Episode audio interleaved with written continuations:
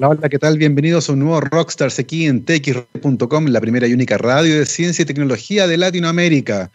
Lunes 28 de septiembre del 2020, septiembre se fue volando y el día de hoy, al menos aquí en la capital, en Santiago, estamos eh, entrando en una fase de desconfinamiento avanzado. Parte importante de las comunas han comenzado ya esa fase el flujo vehicular, el transporte público, el transporte privado, la cantidad de personas que se están desplazando es eh, realmente impresionante. Estamos volviendo a estándares de normalidad, al menos en los desplazamientos. Todo el mundo, evidentemente, utilizando mascarillas, algunos mejor que otros, pero va a ser un desafío gigantesco a la infraestructura capitalina, pero también eh, a la tendencia con respecto a los contagios. Recordemos que en Europa y en Estados Unidos, pero principalmente en Europa, que tuvieron un bajón fuerte, pasaron una primera ola una cinética clara, subió, bajó y ahora está volviendo a subir con mucha fuerza, afectando particularmente a las personas más jóvenes, entre 25 y 40 años, donde la letalidad usualmente es un poco más baja, pero también afecta a esa parte de la población que tiene una evaluación del riesgo que es un poco más baja. Así que una segunda ola distinta a la primera que vimos al menos en Europa, acá a prepararnos porque efectivamente considerando la cantidad gigantesca de personas que están comenzando el desconfinamiento, muy probablemente vamos a empezar también a ver un repunte en los casos y por eso es importante que tengamos un sistema robusto de testeo y de trazabilidad, por supuesto, para tratar de identificar a los contactos cercanos de los contagios que vayamos detectando. Ese es el desafío que tenemos para lo que nos queda del año y eventualmente hasta que logremos tener una vacuna y para eso falta también bastante todavía. Comenzamos nuestra conversación de ciencia del día de hoy. Ya nos acompaña nuestro invitado, lo pueden ver en nuestra transmisión por streaming. Se trata del doctor Pablo Moya Fuentes, licenciado en física de la Universidad de Chile, doctor en física de la misma universidad. Hizo su estadía postdoctoral en la NASA, actualmente es académico en la Facultad de Ciencias del Departamento de Física de la Universidad de Chile. Sus intereses están por el lado de la astrofísica. Pablo, bienvenido a Rockstars. Buenos días, muchas gracias por la invitación. Gracias a ti, Pablo, por acompañarnos esta mañana. Entendemos también que vienes llegando desde Europa, así que te ha tocado vivir la pandemia con todo, que es una pregunta que hemos hecho usualmente al comienzo de nuestro programa. Cuéntanos cómo viviste la pandemia. Entendemos que fue una situación bien particular la tuya. Eh, cuéntanos un poco cómo viste ese proceso, tanto desde el punto de vista del trabajo como de la familia. Sí, estuvo, estuvo de bueno y de malo. Eh, hace un par de años eh, empecé a, a, trabajar para hacer una estadía de tipo sabático del primer semestre de este año en, la Universidad Católica de Lovaina, en, la parte flamenca de Bélgica. Y bueno, el año pasado hicimos todos los trámites, universidad, contactos, qué sé yo, financiamiento. Y en enero de este año partí junto a mi familia, mi señora y, mi hija de tres años, a Bélgica. Y bueno, la, pandemia nos pidió allá. Yo empecé a trabajar allá, logré ir a la oficina dos meses continuados. Y de pronto llega el 15 de marzo y, tenemos confinamiento. Y así estuvimos varios meses. Así que trabajando desde la casa durante mucho tiempo, con, la hija en la casa, tratando de, compatibilizar las cosas domésticas con, la, con el trabajo. Y, pero tuvo una cosa buena, que estábamos allá. Allá la, la ciudad es pequeña, en, en Lovaina, y entonces eh, nunca tuvimos que estar encerrados 100%, podíamos salir a la calle, eh, había que salir lo menos posible y, en fondo cuidarse, que era lo, recomendable, pero, pero no estuvimos 100% encerrados como estuvo mucha gente aquí en Ñuñoa, donde yo vivo, que estuvieron meses y meses sin salir, poder salir de la casa. Entonces, en ese caso, poder salir con mi hija, andar en bicicleta, a dar una vuelta, a, relajarse un poco, eh, sin duda fue mejor pero evidentemente todos los planes que teníamos de conferencias, de viajes, de, colaboraciones en Europa no se pudieron hacer. Así que, de, bueno y de malo, sí. Claro. Algo que hemos visto en todos nuestros invitados, ¿cierto? Que, eh, lo que todo lo que tiene que ver con estas actividades que usualmente se hacen en investigación científica, de juntarse a colaborar, a tener reuniones, ir a congresos, se ha tenido que cambiar de formato o bien suspender. Hay un montón de conferencias que fueron de frente suspendidas. Y por otro lado, el impacto que tiene en la vida familiar. Eh, ciertamente estar encerrados genera un impacto gigantesco. Las clases a distancia eh, funcionan muy bien para algunos, para otros no funcionan tan tan bien. Así que dentro de todo nos alegramos un poco. Cuéntanos cuándo volviste a Chile eh, y cómo fue el proceso, porque mucha gente no entiende muy bien cómo ocurre esto cuando uno vuelve al país, está en cuarentena. ¿Cómo, cómo fue eso? bueno, nosotros teníamos pasajes para fines de julio, que evidentemente no fue posible. La aerolínea canceló muchos vuelos y logramos conseguir pasajes para, creo que fue el 13 de septiembre. Entonces llegamos, hoy día se cumplió la cuarentena de casa, así que hoy día vamos a poder salir a la calle. Eh, pero sí, o sea, fue en cierto sentido incómodo estar 24 horas con la mascarilla puesta entre subirse un taxi al aeropuerto, después en, el cambio de, avión. Eh, bueno, difícil, pero por otro lado también eh, el avión venía casi vacío, entonces pudimos descansar, eh, nos pudimos acostar, algo que es bastante raro arriba de un avión, especialmente si viajas 14 horas, que nos tocó viajar de entre Madrid y Santiago. Eh, así que estuvimos bien en ese sentido. Y lo que me impresionó sí es que llegando a Santiago, eh, la cantidad de gente que se ve en la calle es impresionante. Allá en, Bélgica, en Lovaina, no, no se veía un alma en la calle mientras hubo cuarentena, que duró como tres meses, como, no, dos meses en realidad, completo. Y las micros pasaban completamente vacías. y la gente que salía, bueno, ya se usa mucho la bicicleta, entonces uno aprovechaba de usar la bici eh, pero la cantidad de personas que se ve acá, los tacos, eh, eso me impresionó. Exactamente, una suerte de normalidad con respecto a eso que es preocupante y hay que ver ahí cómo nos, cómo nos portamos. Vayamos a la ciencia. Pablo, ¿de dónde, de dónde sale tu gusto por la física? ¿Puedes temprana? Sí, la física me... Ahí está mi hija dando vueltas, de repente se la van a escuchar. no te preocupes, son cosas que, cosas que pasan en este formato, así que ni te preocupes por eso. Eh, bueno, yo me acuerdo del colegio, era como en séptimo, octavo básico, tenía un profesor de física muy bueno, eh, que siempre, bueno, desarrollé el interés por la física gracias a, a, ese, a ese profesor en particular. Y, y nada, me, me, gustaba, me iba bien en física y, me interesaba también la ciencia. Eh, conversábamos con, me acuerdo, pensaba ayer, mi abuelito que cuando yo era pequeño me llevaba, a, íbamos al lago y me, hablaba de los volcanes, recogimos una piedra volcánica, eh, que él le puso una felpa como para poner en, sobre un escritorio, de hecho la tengo en mi escritorio en, la, en la, universidad, eh, y siempre bien curioso con, con, ese tipo de cosas. Pero, pero la física fue una cosa más, más tardía, más de finales del colegio, donde decía, bueno, ¿qué voy a estudiar? No, no, me, no me veía estudiando una carrera muy tradicional.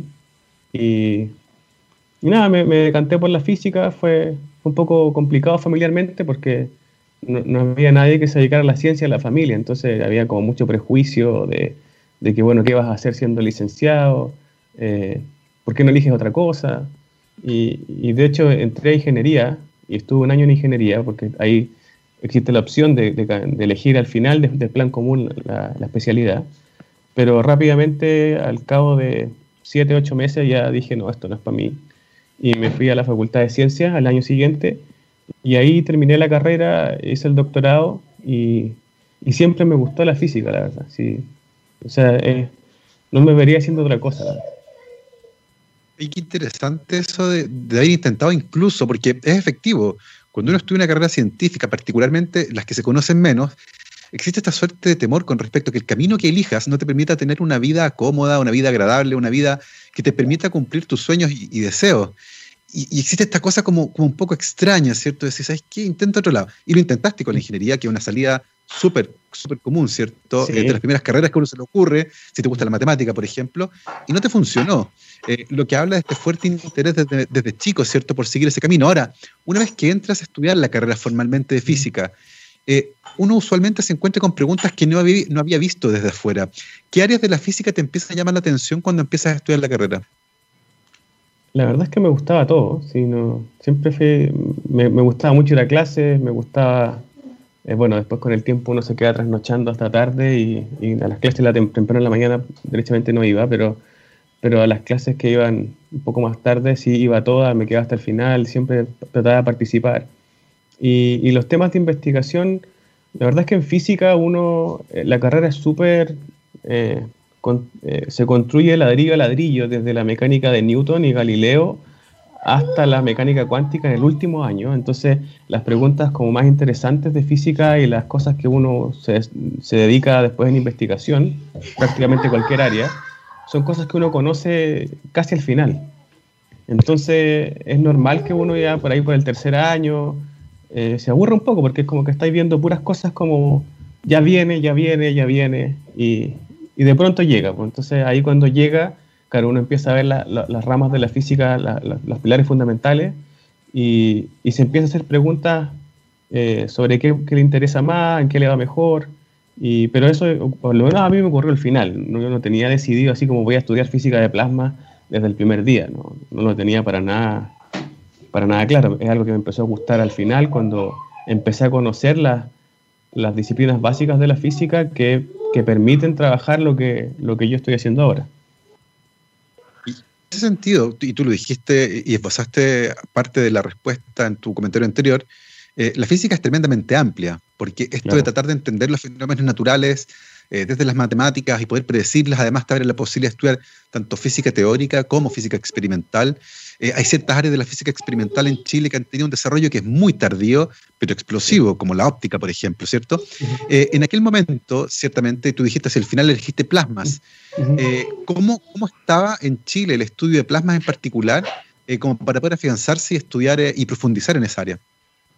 En Chile los plasmas tienen como dos vertientes, una que es más experimental, que es principal, principalmente la Escuela de la Universidad Católica, eh, con Mario Fabre y, y otra gente que, que, comenzó, quizás hay gente antes, yo no, no, conozco bien la historia, pero yo sé que ese grupo de la Católica, que después las personas que trabajan en la comisión de la SECHEN y que hacen plasma de fusión, toda esa, escuela de, de, física más experimental de plasma. Y también hay una escuela más de física de plasma del espacio astrofísico, eh, que hay personas en, principalmente en, en Santiago, en Concepción, y, cuando yo empecé, yo creo que era tercera generación. O sea, mis directores de tesis, había trabajado uno de ellos con Luis Gomberov, que fue yo creo que el primero o de los primeros que, que estudió física de plasma y se especializó en Chile. Eh, así que yo soy como tercera generación y, y éramos pocos, ahora somos muchos más. Pero en esa época yo empecé el doctorado en 2007, era poca la gente que, que, es algo que ha ocurrido usualmente en Chile con el desarrollo de muchas carreras que tienen un periodo lento en el que hay que aumentar la cantidad de personas interesadas en esa área para después poder generar comunidades que son más potentes. Ahora, claro. mucha gente ha escuchado el concepto de plasma eh, y lo asocia o con la sangre o con las armas de las películas de ciencia ficción. Eh, cuéntanos un poco qué es para que la gente... O con los televisores, con los famosos televisores de plasma, ¿cierto? Eh, cuéntanos un poco qué es lo que entiende un físico por plasma eh, ¿Y qué elementos te parecieron interesantes como para estudiarlos? El plasma es un estado de la materia, como los gases, los líquidos. Y, pensándolo como un proceso, si tú calientas un bloque de hielo, tienes agua, o sea, derrites un sólido, lo transformas en líquido. Si derrites el agua, la sigues calentando, la, se va a transformar en vapor, en gas. Y si el gas tú lo sigues calentando, ocurre un proceso que se llama ionización, en donde los constituyentes, pensemos en átomos, que son neutros, que tienen tanto cargas positivas como negativas, por la, cantidad de energía que tú le, das al sistema, por ejemplo, calentándola, eh, vas a separar las cargas positivas de las negativas, y entonces vas a tener un gas, pero ionizado, porque ahora cada, molécula o cada, cada partícula que lo constituye tiene carga. Y eso hace que toda la física eh, de la electrodinámica y el electromagnetismo ahora sea muy relevante y domine. Y entonces es un estado de la materia distinto, se parece a un gas, pero la física es completamente distinta y mucho más diversa porque pueden ocurrir muchas cosas que en un gas neutro no pueden ocurrir. Claro. Y, y, y por eso es que el universo visible, la gran mayoría, es plasma. Eh, más, allá, más del 99% de la materia que uno observa en el universo es plasma y menos del 1% es lo que somos nosotros, sólidos, gases, líquidos, eh, pero la diferencia tiene que ver con esto de que, de que en el fondo necesitas que algo esté muy caliente para que sea plasma, entonces en la vida cotidiana es difícil verlos.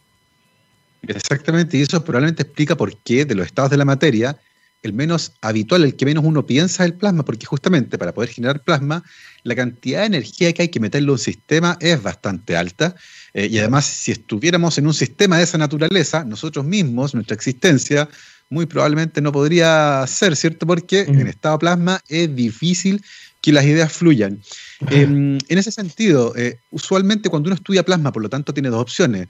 o lo vas a buscar allá afuera, en el espacio, y tú dijiste el 99% de lo que está allá afuera es plasma, o lo generas acá metiéndole mucha energía a un sistema. Eh, entendemos, ¿cierto?, que esas dos son áreas posibles como, como estudiarlo. Eh, cuando, estudias plasma afuera, ¿cómo lo haces eh, para estudiarlo? Y cuando estudias plasma acá en la Tierra, ¿cómo lo haces para generarlo? Yo no soy muy experto en, plasma de laboratorio, soy bastante ignorante en eso, pero se, se utilizan, por ejemplo, se toma un contenedor con un gas bien diluido y se le hacen pasar corrientes altísimas o, diferencias de voltaje altísimas y eso produce la ionización y produce que la materia se transforme en plasma. Más allá de eso no, no sé mucho. Eh, en el espacio, al, al revés, eh, es un laboratorio natural de, física de plasma y hay que ir para allá. Pues. Entonces hay que lanzar eh, naves espaciales y medir y después comunicarse con esas naves y recuperar los datos y analizarlos y tratar de, entender lo que está pasando. Y, eso es básicamente lo que más me gusta a mí. Y, en ese camino, para poder entender los plasmas y poder hacerle preguntas interesantes, ¿cierto? Eh, tú después de la licenciatura haces un doctorado, donde usualmente ya uno tiene una pregunta puntual eh, para hacerle al sistema que uno quiere interrogar. Eh, en el caso de tu doctorado, por ejemplo, ¿qué aspectos de los plasmas te interesó estudiar? Eh, eso es interesante porque, bueno, a mí me gustaban los plasmas, no tenía muy claro la, qué área me gustaba en particular. De hecho, exploré al final de la licenciatura con, los profesores que después fueron mis profesores guía de la tesis. Eh, un par de cosas no resultó, no, no, me convencieron, y ellos me ofrecieron opciones. Y la verdad, y habían distintas cosas de plasma, de, desde plasma de laboratorio, pero siempre estudios teórico, a mí siempre me gustó más la física teórica, eh, hasta cosas del espacio, y, la verdad es que elegí el tema de, viento solar, que fue el que después desarrollé mi tesis, porque era el que ellos llevaban un poquito más avanzado, y yo sentía que iba a ser un poco más fácil acoplarme a eso. Y es la única razón que me llevó para allá, y, y la verdad es que he dedicado toda mi carrera a eso después, pero de las cinco opciones es como esa película, aquí tiene cinco opciones, elijo esa. Eh, y esa fue, y, y en eso estaba, pues, y, y, después surgió la idea de ir de, hacer una pasantía en la NASA y después de hacer el postdoc allá, y bueno, de ahí me, empecé a especializar y, y, ha sido mi, mi, tema más importante de, investigación desde, desde esa época. Pero fue bastante fortuito. Sí. Eh, lo entendemos y es interesante porque usualmente eh, el, camino que uno sigue está compuesto de varios elementos y ciertamente está el interés personal por un tema en particular que a lo mejor tenía preguntas interesantes para ti desde muy chico, pero esos son aspectos que también son un poco más prácticos y es elegir un tema que te permita desarrollar una carrera con cierta seguridad. Ahora, cuando uno habla de viento, usualmente acá en la Tierra, eh, uno se refiere ¿cierto? a estos cambios en la presión del aire que se mueve y te refresca en verano. ¿Qué es el viento solar? El viento solar es la atmósfera del Sol que por procesos físicos se expande a altas velocidades y siempre está, el Sol siempre está eyectando material hacia el espacio eh, que llena el sistema solar, de hecho. El sistema solar, el espacio, una de las primeras cosas que yo aprendí cuando empecé a trabajar estos temas es que el espacio no está vacío. Eh, uno siempre piensa que el espacio está vacío. No es, vacío, pero claro, para efectos prácticos lo es pero hay un material, hay, hay, un, estado, hay, materia en estado de plasma y, el Sol está siempre eyectando este material, que son partículas cargadas que salen en todas las direcciones, desde el Sol radialmente hacia afuera, y llenan todo el espacio. Y eso es lo que se conoce como heliosfera, que es como la atmósfera del Sol, eh, pero la parte más exterior sería el viento solar.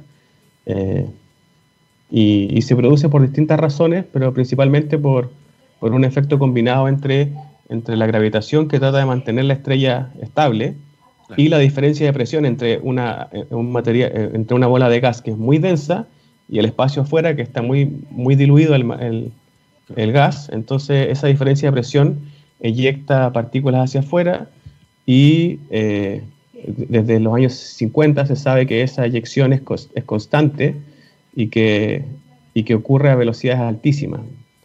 Eh, y, a partir de, mediciones espaciales, y esto coincide con la, con la, con la exploración espacial y la carrera espacial, a, fines de, a mediados de los 50, a fines de los 50 empezaron a, a, pensarse eh, sondas espaciales y ya con la, carrera espacial a la Luna y todo, eh, muchas de estas naves llevaban sensores, eh, primero para medir, por ejemplo, eh, si era posible medir una explosión nuclear en la Tierra, llevaba contadores, pero esos mismos contadores podían medir cosas locales.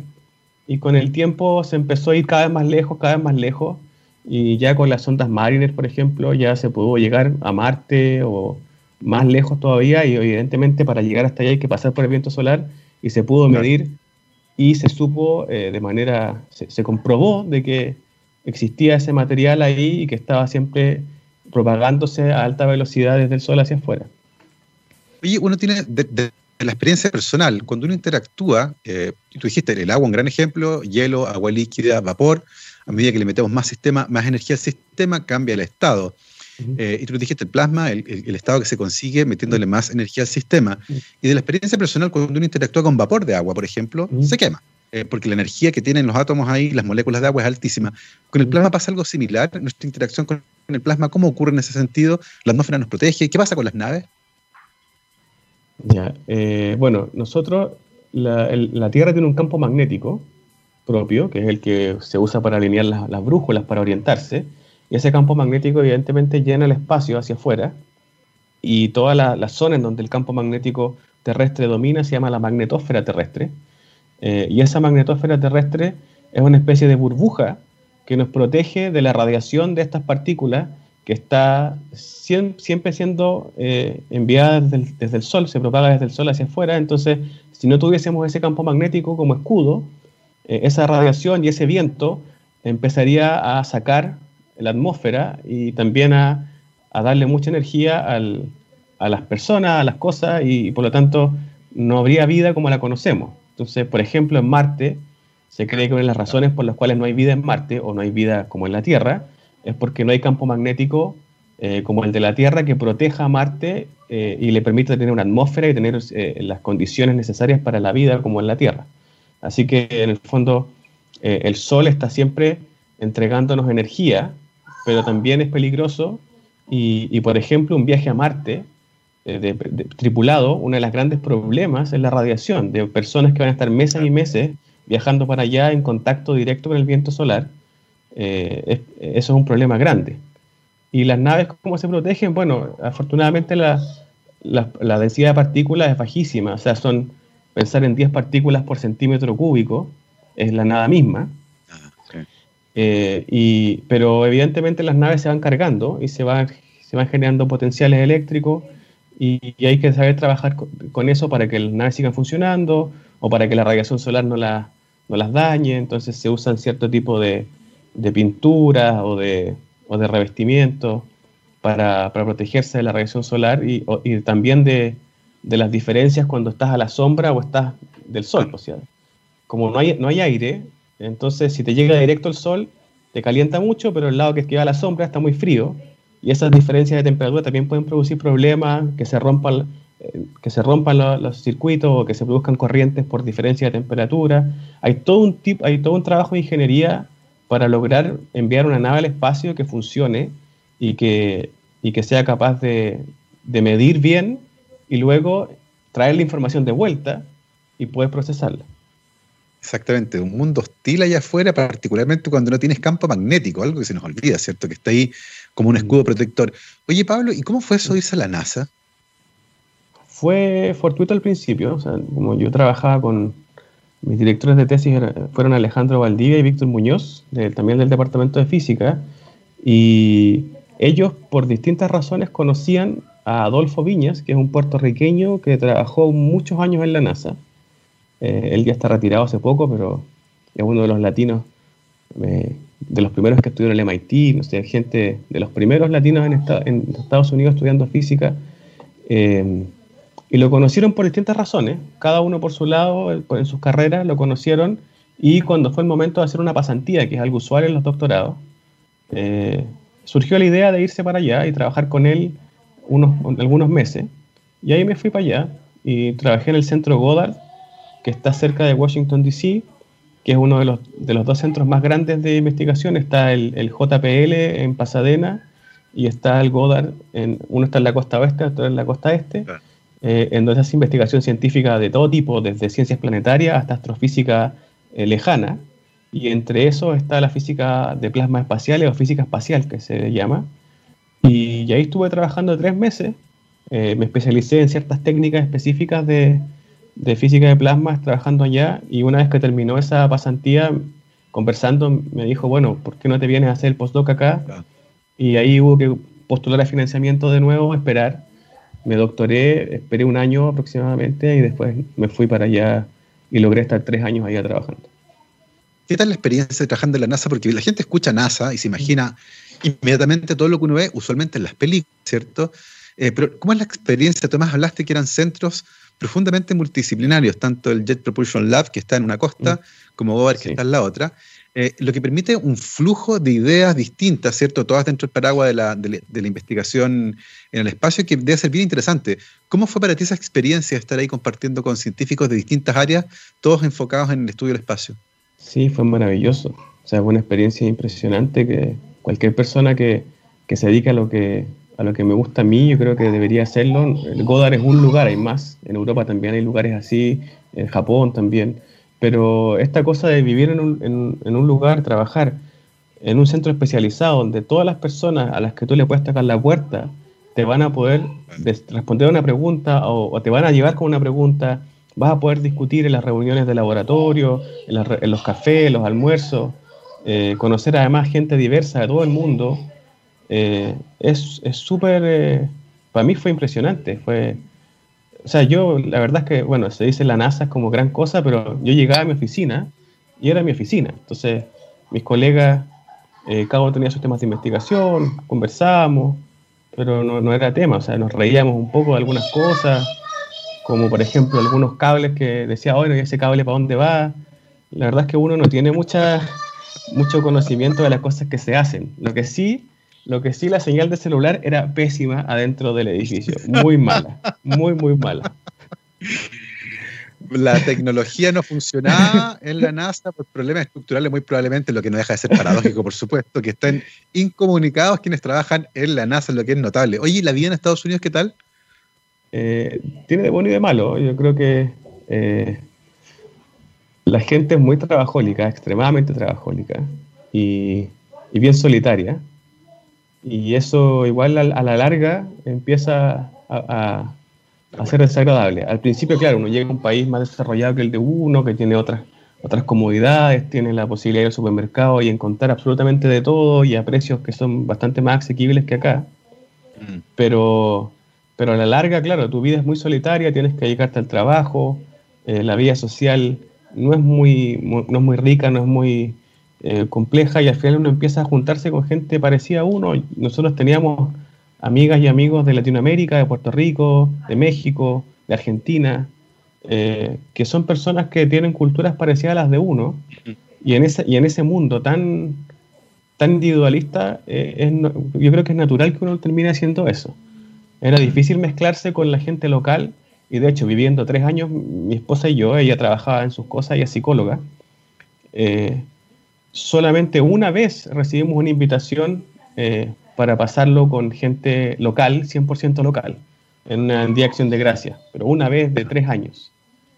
Eh, entonces eso, claro, es una sociedad bastante segregada y si uno está bien, lo pasa súper bien. Claro. Eso es lo lindo también de viajar, ¿cierto? Que uno conoce distintas culturas, no solo lo que pasa dentro del laboratorio, las preguntas interesantes, sino que también conocer cómo funcionan otras culturas. Son las 12.34 y ahora vamos a hacer una pausa para ir a escuchar una canción, pero a la vuelta vamos a conversar de lo que cerraste, lo que lograste amarrar durante tu postdoc en la NASA, con qué ideas volviste a Chile y tu trabajo actual en el Departamento de Física de la Facultad de Ciencias de la Universidad de Chile. Nosotros nos vamos con Velvet Revolver, esto se llama Sucker Train Blues. Vamos y volvemos. 12 con 39, estamos de vuelta aquí en rockstarsdetxradio.com, científicamente rockera, lunes 28 de septiembre del 2020. Estamos conversando con el doctor Pablo Moya Fuentes, licenciado en física de la Universidad de Chile, doctor en física de la misma universidad. Hizo su estadía postdoctoral en la NASA, está estudiando física espacial, principalmente plasmas. Ya está de vuelta en Chile, estuvo en Bélgica hace poco, nos contó al principio cómo la pandemia lo pilló en su semestre sabático por allá Cuéntanos, Pablo, un poco eh, qué preguntas fueron las que abordaste durante tu puesto que en la NASA eh, y cómo estuvo la vuelta a Chile. Desde Estados Unidos. Claro. Sí. Em, yo me, mi, especialización fue. Lo que pasa es que el viento solar, cuando sale del Sol, se acelera a velocidad supersónica, eh, lo cual es bastante raro. Y además, eh, en ese proceso de aceleración, además la corona solar se calienta mil veces más que la superficie del Sol, si hablamos de superficie. Entonces, lo que se llama la fotósfera, que es la parte del Sol que emite la luz, está a unos, con muchas estrellas del tamaño del Sol, está a unos 6.000, 7.000 grados, que el, grado Kelvin, no sé, bueno, 7.000 Kelvin, 7.000 grados, es lo mismo casi. Eh, pero si tú te vas hacia la corona y te alejas del Sol unos pocos radios solares, la temperatura sube hasta millones. Y eso es súper raro, porque es como estar quemándose en la fogata, alejarse de la fogata y quemarse más. Claro. Y eso es algo súper raro que se sabe desde hace mucho tiempo, porque cuando se, hace, se hacen imágenes espectrales, que tiene que ver con qué, cuáles son los elementos que están emitiendo la luz, se observan emisiones de átomos ionizados muchas veces. Y la única forma de que un átomo pesado, como, como el hierro, por ejemplo, eh, se pueda ionizar más de 10 veces es que la temperatura ahí sea muy, muy alta. Entonces, con eso se, estimó que la temperatura de la corona podría ser millones, comparado con miles, que es, la, que de la fotosfera. Entonces, este proceso de calentamiento es, una de las preguntas más importantes sin solución de, la física espacial, y, eso fue el, tema que nosotros trabajamos en mi tesis de doctorado. Hacer un modelo sencillo, eh, de, suponiendo que las partículas se movían solamente radialmente hacia afuera, sin, sin ponerle mucha, mucho detalle para aislar bien el fenómeno físico, y proponer un mecanismo de calentamiento de tanto de, los protones, que son el, lo que más hay, el más del 90% son protones, pero además hay, hay átomos de, helio en, un, en, menor medida y, átomos de iones más pesados en mucha menor medida, eh, pero que suelen ser mucho más calientes que, los protones. Entonces hay, hay, un calentamiento preferente que mientras más pesado sea el, átomo, el núcleo, más caliente está esa población. Eh, y entonces nosotros trabajamos justamente en ese tema, de, cómo proponer un, modelo para entender qué tipo de interacciones entre eh, los campos eléctricos y magnéticos y las partículas eran capaces de darle tanta energía a, ciertas partículas y no a otras, a medida que se iban alejando del Sol la, materia. Es súper interesante. Es súper interesante lo que tú decías recién, porque es un modelo para tratar de entender un fenómeno que se observó, eh, que cuesta explicar esto de que si uno se aleja del Sol, la temperatura se dispara varias miles de veces para llegar a millones de grados, como decías tú.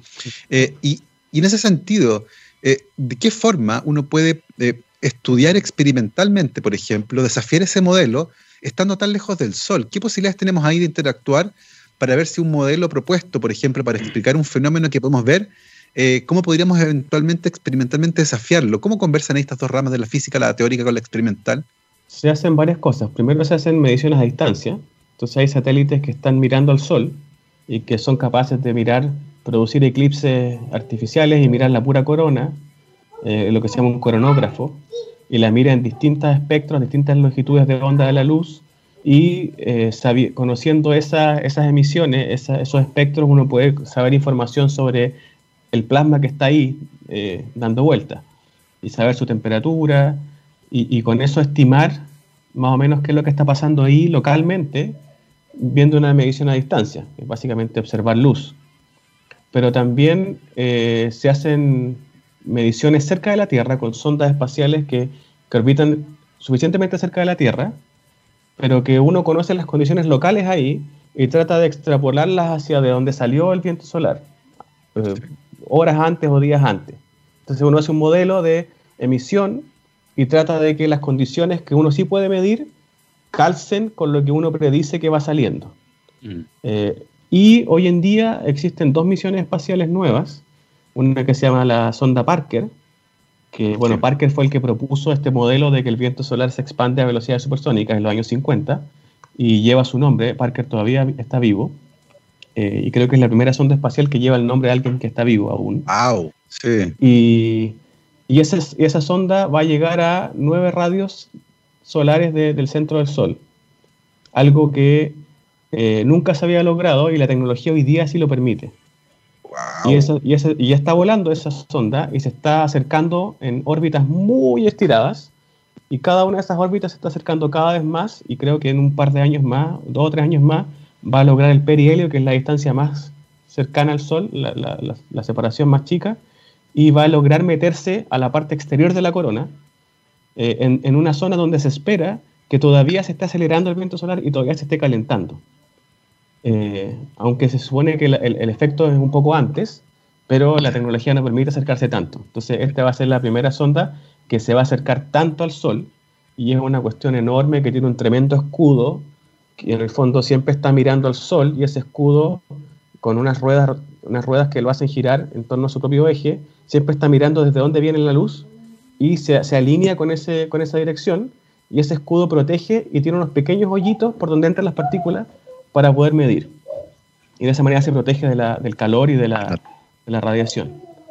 Qué notable, que estar atento entonces se lanzó, se lanzó el 2018 y ya está midiendo, se ha conocido física que no se conocía porque estamos midiendo muy cerca del Sol, eh, pero se supone que a medida que la misión avance, vamos a estar cada vez más cerca y conociendo cosas eh, más en detalle, que ya no sean solamente medir a distancia y hacer suposiciones, sino que es medir directamente.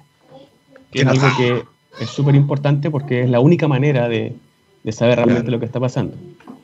Es notable eso porque nos muestra además cómo la tecnología eh, va de la mano con los descubrimientos científicos. En este caso, poder tener una nave capaz de acercarse a distancias cortas al Sol va a permitir extraer un montón de información respecto de nuestra estrella más cercana. Eh, y por otro lado, Pablo, llega un momento en que hay que volver a Chile eh, y la reinserción eh, en nuestro país para los científicos siempre es compleja. ¿Cómo fue en el caso tuyo y, qué preguntas regalonas te trajiste para empezar a desarrollar por tu cuenta ahora en Chile? bueno, cuando estuve allá, trabajé además de, modelos teóricos del viento solar, de las interacciones entre las partículas y en particular los electrones y, los campos eléctricos y magnéticos. Trabajé en una misión que se llama las, las ondas de Van Allen, que, que orbitan la Tierra muy cerca, pero que miden los cinturones de radiación. Entonces, cuando estuve allá, trabajé en esos dos proyectos. Eh, por temas económicos, yo me fui con Beca Chile y mi sueldo de Beca Chile no era suficiente para vivir en Estados Unidos. Entonces, eh, allá me conseguí un, financiamiento extra que, y fue a través de trabajar en esta misión que se había lanzado hace muy poquito. Se había lanzado el 2012, yo llegué el 2013 y habían fondos para trabajar en esa misión y empecé a hacerme más, empecé a especializarme también en física de la magnetósfera, trabajando con esos satélites. Eh, así que cuando volví a Chile tenía eh, cierta, cierta, experiencia en física de la magnetósfera y también física del viento solar y de la corona solar, que son las cosas que hasta el, que hoy día hacemos.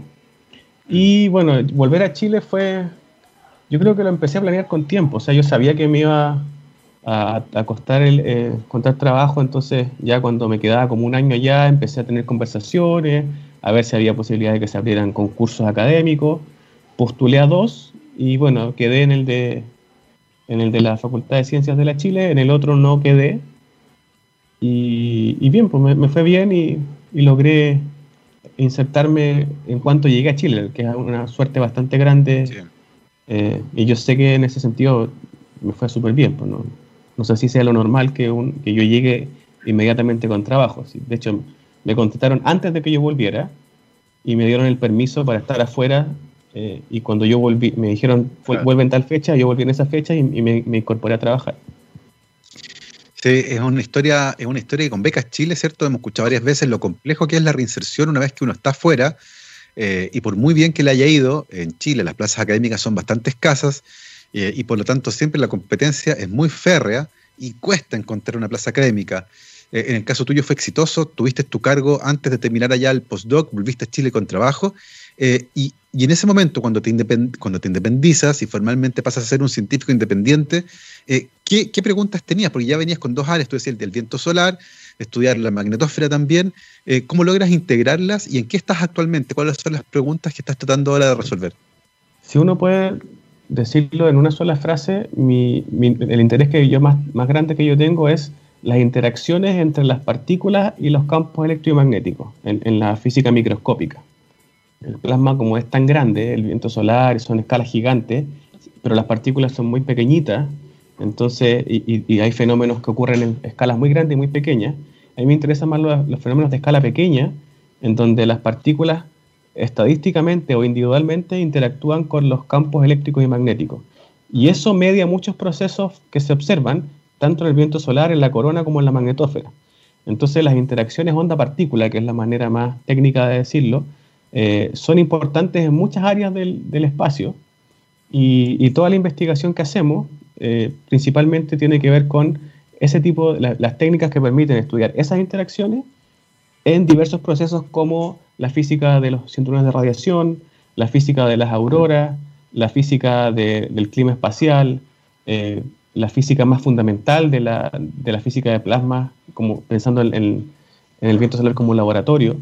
Y bueno, yo llegué a Chile el 2015, eh, postulé a Fondesit de iniciación y y me fue bien. Así que ahí empecé a trabajar y empecé mantuve las colaboraciones, por supuesto. Y con el tiempo empecé a formar un grupo de, trabajo. Y hoy en día tenemos con, con dos colegas, con Denis Pastén y con Víctor Muñoz, tenemos un grupo que se llama Planets. Así que si quieren ahí, planets.cl, que significa Plasmas, Complex Networks and Seismology. Porque bueno, somos somos los tres. Denise es más de sismología, pero también de, sistemas complejos. Víctor también sistemas complejos y plasmista, él fue mi director de tesis. Eh, y bueno, yo que le hago más a los plasmas, pero también me interesan los temas más geofísicos y de, redes complejas y sistemas complejos. Y tenemos un grupo grande de, de hartos estudiantes eh, que estamos trabajando en distintas áreas. Eh, y en, en, mi caso, trabajo con, con, estudiantes de doctorado y de magíster. Tengo un grupo como de 10 estudiantes que trabajan conmigo y trabajan distintos temas desde la física microscópica de, los electrones del viento solar, desde la teoría, desde las observaciones. Eh, también hacemos simulaciones de, partículas y también estudiamos cosas de fenómenos eh, de más gran escala como son eh, lo, que, producen las auroras y lo que se llama clima espacial. Así que ahí tenemos un grupo súper diverso de gente súper buena que, que, trabaja con nosotros y, y nada, nos estamos consolidando porque somos un grupo joven, empezamos el 2018 y, y de a poquito ya estamos, algunas personas ya llevan la mitad de su posgrado, otra gente está casi terminándolo, otros están recién empezando y, y ahí hemos tratado de mantenernos activos durante la pandemia, reuniones por Zoom. Eh, de a poquito estamos escribiendo los primeros papers, que al principio cuesta empezar, cuando uno está recién empezando, es más lento llegar a resultados que sean dignos de escribirse en un paper. Entonces, estamos en ese proceso ahora. Primero formamos el grupo y ahora ya cada integrante tiene su tema de investigación bien preciso y ya tenemos suficientes resultados y hemos estado este año principalmente escribiendo artículos eh, y puliendo resultados para sus primeros artículos. Y, y afortunadamente yo como estuve el semestre pasado en Bélgica sin docencia, eh, aunque estaba en la casa, me pude dedicar 100% a investigar y, a trabajar en esos temas, sin pensar en la docencia. Exactamente, que hay que tener tiempo también para contar lo que uno hace, en este caso a sus mismos colegas a través de los papers, los artículos científicos. Está viendo la, página de planets.cl, que es este grupo donde están ustedes, plasmas, eh, redes complejas, sismología. También interesante para que vayan a mirar un poco la actividad que están haciendo.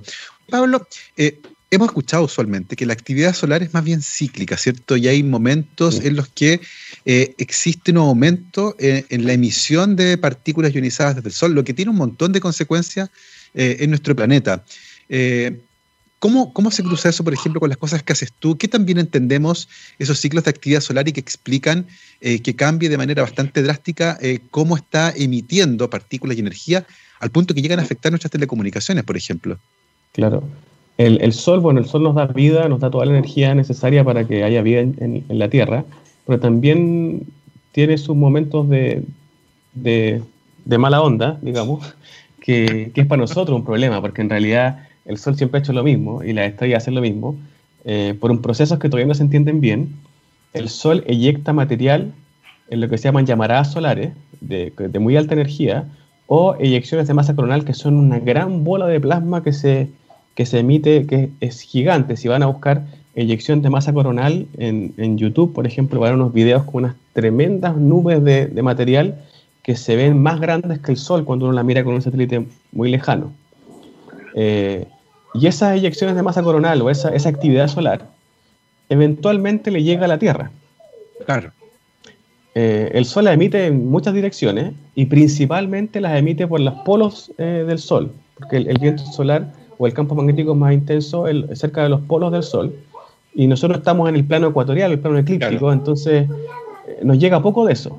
Pero como el Sol tiene un, un ciclo de aproximadamente 11 años, eh, la actividad solar cambia de latitud y a veces es más probable que nos pegue cuando estamos en el, si nos ponemos en el camino de esa eyección.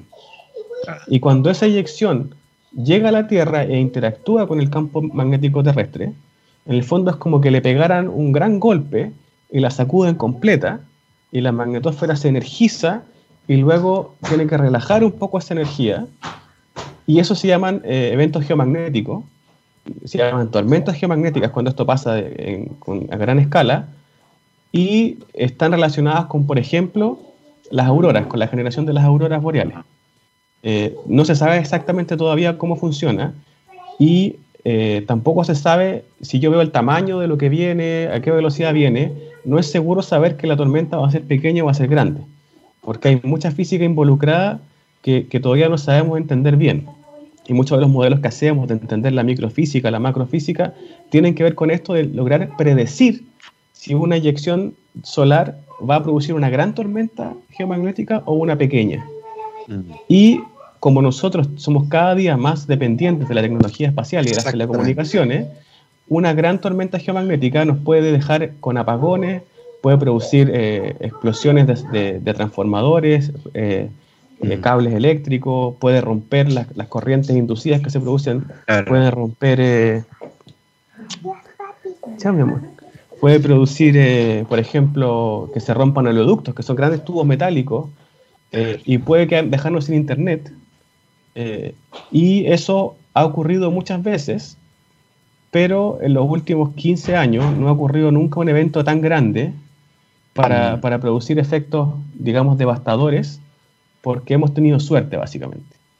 La gran tormenta de 1869, creo que fue, que es el evento de Carrington, que es súper famoso, que la aurora se vio en Santiago, algo que es impensado, se vio en Cuba, wow. la aurora, eh, los telégrafos en el norte de Estados Unidos eh, se energizaban solo con las corrientes inducidas de, del espacio y se podían comunicar la, la, gente, aunque habían desconectado el telégrafo porque empezaban a saltar chispas, y fueron, decían que podían leer el diario con la luz de la aurora.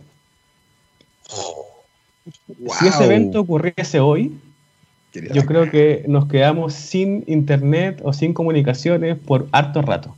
Entonces hoy en día es un, problema de, estratégico de, del mundo y los, y los, países desarrollados eh, están invirtiendo mucho dinero en, este tipo de exploración porque un evento solar intenso podría producir grandes efectos eh, a toda escala, no solamente sí. que, nos, que, nos, quede sin internet, sino que son problemas de, de comunicación, problemas de estratégicos, problemas de defensa en algunos países que les importan más esas cosas. Eh, y también el, el, impacto en la vida diaria de, de, personas que estamos siempre, estamos siempre conectados, siempre nos estamos claro. eh, relacionando a través de la tecnología. Imagínense hoy día en pandemia con Zoom y, se, y viene una gran tormenta geomagnética, eh, podría ser bien feo. Entonces, sí. afortunadamente, afortunadamente el Sol viene a la baja en su actividad y durante la historia se sabe, Galileo fue el primero que estudió las manchas solares eh, bueno, de la, de la, ciencia moderna, pero desde antes se sabía esto, pero la, la, las manchas solares como las conocemos hoy día las, las, estudió Galileo, que de hecho quedó ciego por hacer eso. Eh, y se sabe que las manchas solares están directamente relacionadas con la emisión de material del Sol de forma violenta. Y el evento de Carrington es famoso porque Carrington observó la mancha solar y al día siguiente hubo este evento en la Tierra y se logró hacer la conexión directa de que no era una, una, idea, sino que lo que ocurría en el Sol tenía consecuencias en la Tierra y claro. esa información se propagaba hacia la Tierra. Y afortunadamente el Imperio Británico, que tenía sensores y colonias en todo el mundo, tenía sensores también y pudieron medir el campo magnético en muchas partes del mundo y hay mediciones de ese evento de muchas partes que permitieron saber que este era un, fenómeno global cuando el Sol emitía esta radiación, este material y nos llegaba directamente, eh, se producían efectos eh, en la Tierra eh, que, que, están relacionados con la aurora, que son cosas hermosas, pero también nuestra dependencia tecnológica con las comunicaciones espaciales nos hacen vulnerables hoy en día. No es que el Sol esté mm. más malo, de hecho el Sol está más tranquilo que antes, pero somos más vulnerables nosotros al depender de la tecnología. Exactamente, y uno, y uno tiene que hacer la pregunta de terror, porque es la que hay que hacer. Eh, ¿Qué también está preparado el país, por ejemplo, Chile, para enfrentar un evento de esa naturaleza? ¿Cómo reforzamos las telecomunicaciones o la infraestructura? ¿Hay manera de poder reforzarla o este es un evento que hay que bancarse? Eh, depende, pues. si, el, si el evento es muy grande no hay mucho que hacer. Pero si el evento es no tan grande, por ejemplo, no sé, los, astronautas de la estación espacial, cuando hay eventos y se, hace una predicción, es lo que se llama el clima espacial hoy día, que es como predecir si va a llover mañana, pero es como la meteorología, pero del espacio. Que lo que está muy de moda el clima espacial. Eh, hay grupos de las Naciones Unidas que están trabajando, hay financiamiento para mejorar este tipo de predicciones que hasta el día de hoy son bastante malas. Eh, y, pero, pero sí tienen, hay tanto monitoreo que hoy día se sabe hacia dónde va a emitir el Sol la, esta eyección. Ah, y la NASA, por ejemplo, tiene intereses, por ejemplo, en Júpiter con sondas espaciales. Entonces, si va hacia Júpiter, ellos se preocupan porque la sonda que está en Júpiter podría ser dañada. Entonces, si viene algo grande, los circuitos se apagan y se espera que ya esto pase y después se prenden de nuevo o los astronautas se meten en una, región de, seguridad, en una pieza de seguridad antirradiación y cuando pasa la, el, evento se, relajan un poco más. Eh, tendríamos que apagar ciertos circuitos, pero si el evento es gigantesco, no hay mucho que hacer. El 2003 hubo uno grande y ese evento dejó a Estados Unidos sin internet durante varias horas. Se produjeron apagones en los países nórdicos pero eh, en Chile el Internet no era muy popular en esa época, entonces no nos dimos cuenta. Hoy día sería, un poco más, sería un poco más... sí, sería más, bastante más catastrófico, ¿cierto?, enfrentar una escenario de naturaleza, pero es interesante porque son fenómenos que van a ocurrir en algún momento y entenderlos, entender su naturaleza, cómo ocurren y eventualmente disminuir su impacto en la vida va a ser ciertamente interesante. Oye, Pablo, se nos pasó la hora, volando. Es la una con dos minutos. una conversación tremendamente entretenida. Ahí sí pasa en este programa, uno sabe ni cuenta y pasa una hora volando. Te queremos agradecer mucho que te hayas tomado un tiempo para acompañarnos el día de hoy. Les recuerdo que conversamos con el doctor Pablo Fuentes, licenciado en física de la Universidad de Chile, doctor en física de la misma universidad. Hizo su, estadía postdoctoral en la NASA, se especializó en el estudio de, mm, de plasma espacial, de su interacción con la magnetosfera en la Tierra y actualmente trabaja como académico del Departamento de Física de la Facultad de Ciencias de la Universidad de Chile estudiando este y otros temas relacionados. Pablo, muchísimas gracias por habernos acompañado el día de hoy. Muchas gracias a ustedes por la invitación, estuvo súper interesante y cuando quieran yo estoy 100% motivado de participar porque estuvo muy, muy interesante, se los agradezco mucho. Buenísimo, muchas gracias a ti por tomarte el tiempo para conversar con nosotros y todos los que nos escuchan aquí en, en rockstar.de científicamente rockera. Nos vamos ahora con nuestro especial de música de todos los días, el All You Need Is Rock, el día de hoy con una banda clásica. Nos vamos con Boston y esto se llama Rock and Roll Band. Que esté muy bien, hasta mañana, chao, chao.